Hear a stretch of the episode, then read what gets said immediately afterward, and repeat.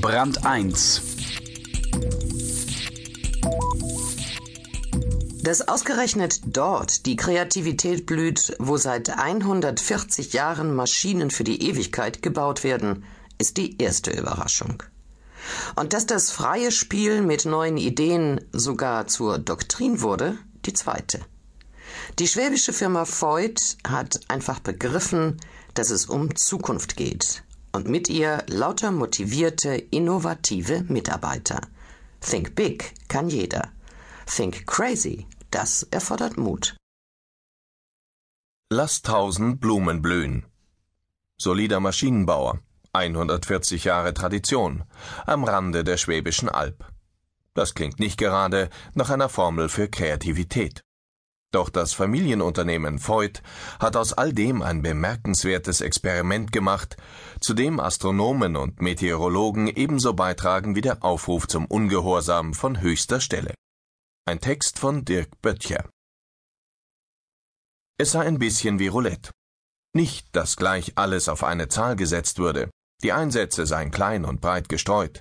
In der Summe ergebe das aber durchaus einen beachtlichen Batzen, mit dem man da um seine Zukunft spiele.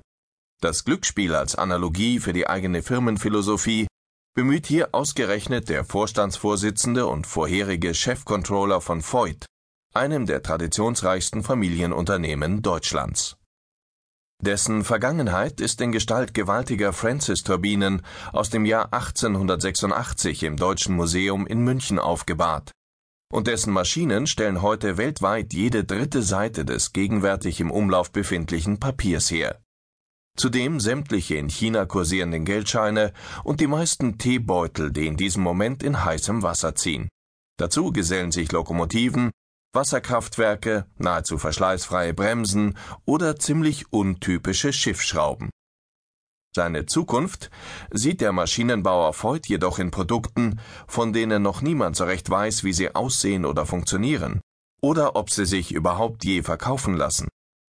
Leidenschaftlich arbeitet man an diesen Kreationen des noch nie Dagewesenen, auch weil Helmut Kormann, besagter Vorstandsvorsitzender, die Doktrin der Kreativität ausgerufen hat. Sie soll dem soliden Unternehmen, das im vergangenen Geschäftsjahr vier Milliarden Euro umsetzte, aus der Wohlstandsfalle helfen und Wachstum durch Erneuerung von innen sichern. Nebenbei wird noch ein ganzer Berufsstand von seinem drögen Image erlöst, nämlich die vor sich hin tüftelnden, scheuen Ingenieure die Kormann nicht nur als Schrittmacher für Deutschland